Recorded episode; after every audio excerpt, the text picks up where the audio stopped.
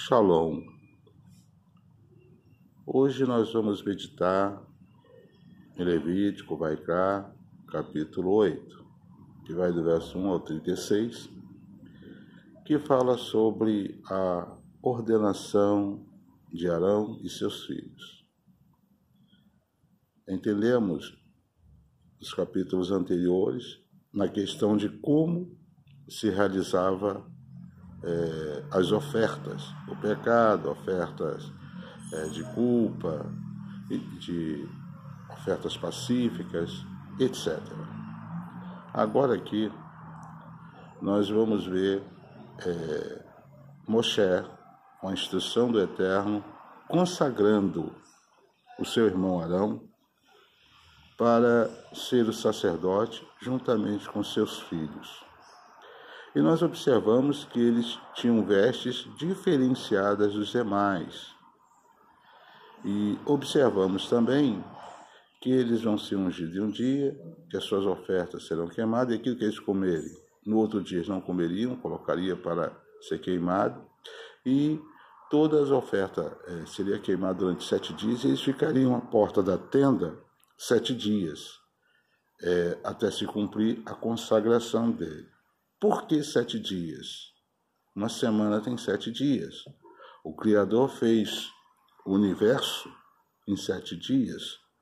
Então, sete dias é, é o tempo da semana, quer dizer, é todo o tempo deles seriam dados ao Eterno. E o que, que isso nos traz? Isso nos traz que o nosso tempo todo pertence ao Eterno.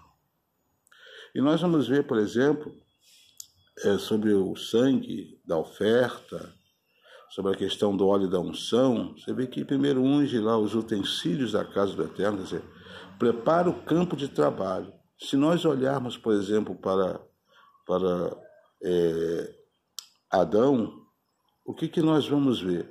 Nós vamos ver que o Eterno prepara primeiro a terra, o jardim, para que depois coloque, introduza o homem, para que ele possa trabalhar. Você não vê é, o homem sendo criado antes do trabalho. Então, o, o, o tabernáculo é criado, os seus utensílios, é, a ordenação de como é feito esse trabalho, para depois introduzir o homem. Nós estamos vendo aqui na questão do Jardim do Éden a mesma coisa acontecendo com o nosso amado Arão. Primeiro, prepara-se o campo de trabalho, com todas as suas nuances, para depois colocar o homem para trabalhar. Então, a pessoa para trabalhar, ela precisa se preparar. E como é que nós nos preparamos para esse trabalho? Estudando, estudando muito, é, meditando, mas meditando muito naquilo que estamos estudando e colocando em prática, porque se você não tem experiência, como você pode ensinar uma coisa se você não tem experiência? Então é estudar e experimentar. E como nós experimentamos? Na nossa vida cotidiana. Na nossa vida cotidiana. Então, o Eterno, quando permite que você venha à existência numa família, num país, numa cidade, numa rua, num bairro, não importa. Ele tem uma missão para você naquele lugar. E você tem um trabalho a realizar ali. Então você tem um trabalho a realizar. Assim como Arão tinha um trabalho a realizar junto ao povo de Israel, e ele receberia o salário por esse trabalho, nós também recebemos o salário pelo nosso trabalho, sendo um bom pai, sendo um bom vizinho, sendo um bom trabalhador na área de trabalho que nós servimos à humanidade e, acima de tudo, ao Todo-Poderoso. Então, é essa visão. Então, ele tinha um óleo da unção sobre a cabeça dele, e aquele serviço que ele tinha que realizar, era eles que iam realizar. Assim como é, aquilo que o Eterno determinou para você realizar, é você. Não adianta você querer colocar isso no ombro de outra pessoa. As pessoas podem te ajudar, te auxiliar, até te orientar, mas o serviço que você tem que fazer não é outro que faz. E sobre a cabeça de Arão e de seus filhos tinha um óleo de unção. Isso me faz lembrar na questão da morte dos seus dois filhos por ter levado fogo estranho ao altar. E quando Arão queria sair para enterrar o filho, Moisés disse para ele: ó, o óleo da unção está sobre tua cabeça. Você não pode sair, senão tu vai morrer.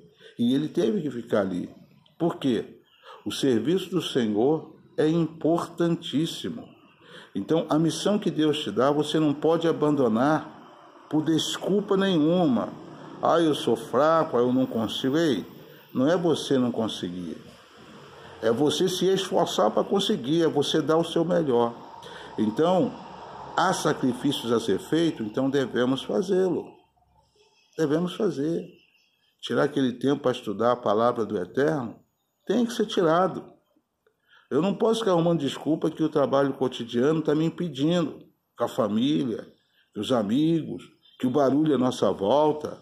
Isso são desculpas que não são aceitas pelo Eterno, porque ele sabe que você pode estudar, que você tem tempo sim, e ele te deu tempo para isso. Então há um óleo de unção sobre a cabeça de todas as criaturas que estão aqui na terra. E esse óleo é para um serviço que o Eterno determinou que eles fizessem.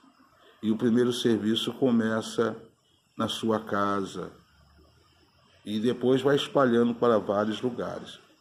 Então, todos nós fomos consagrados, fomos ungidos para fazermos um determinado trabalho.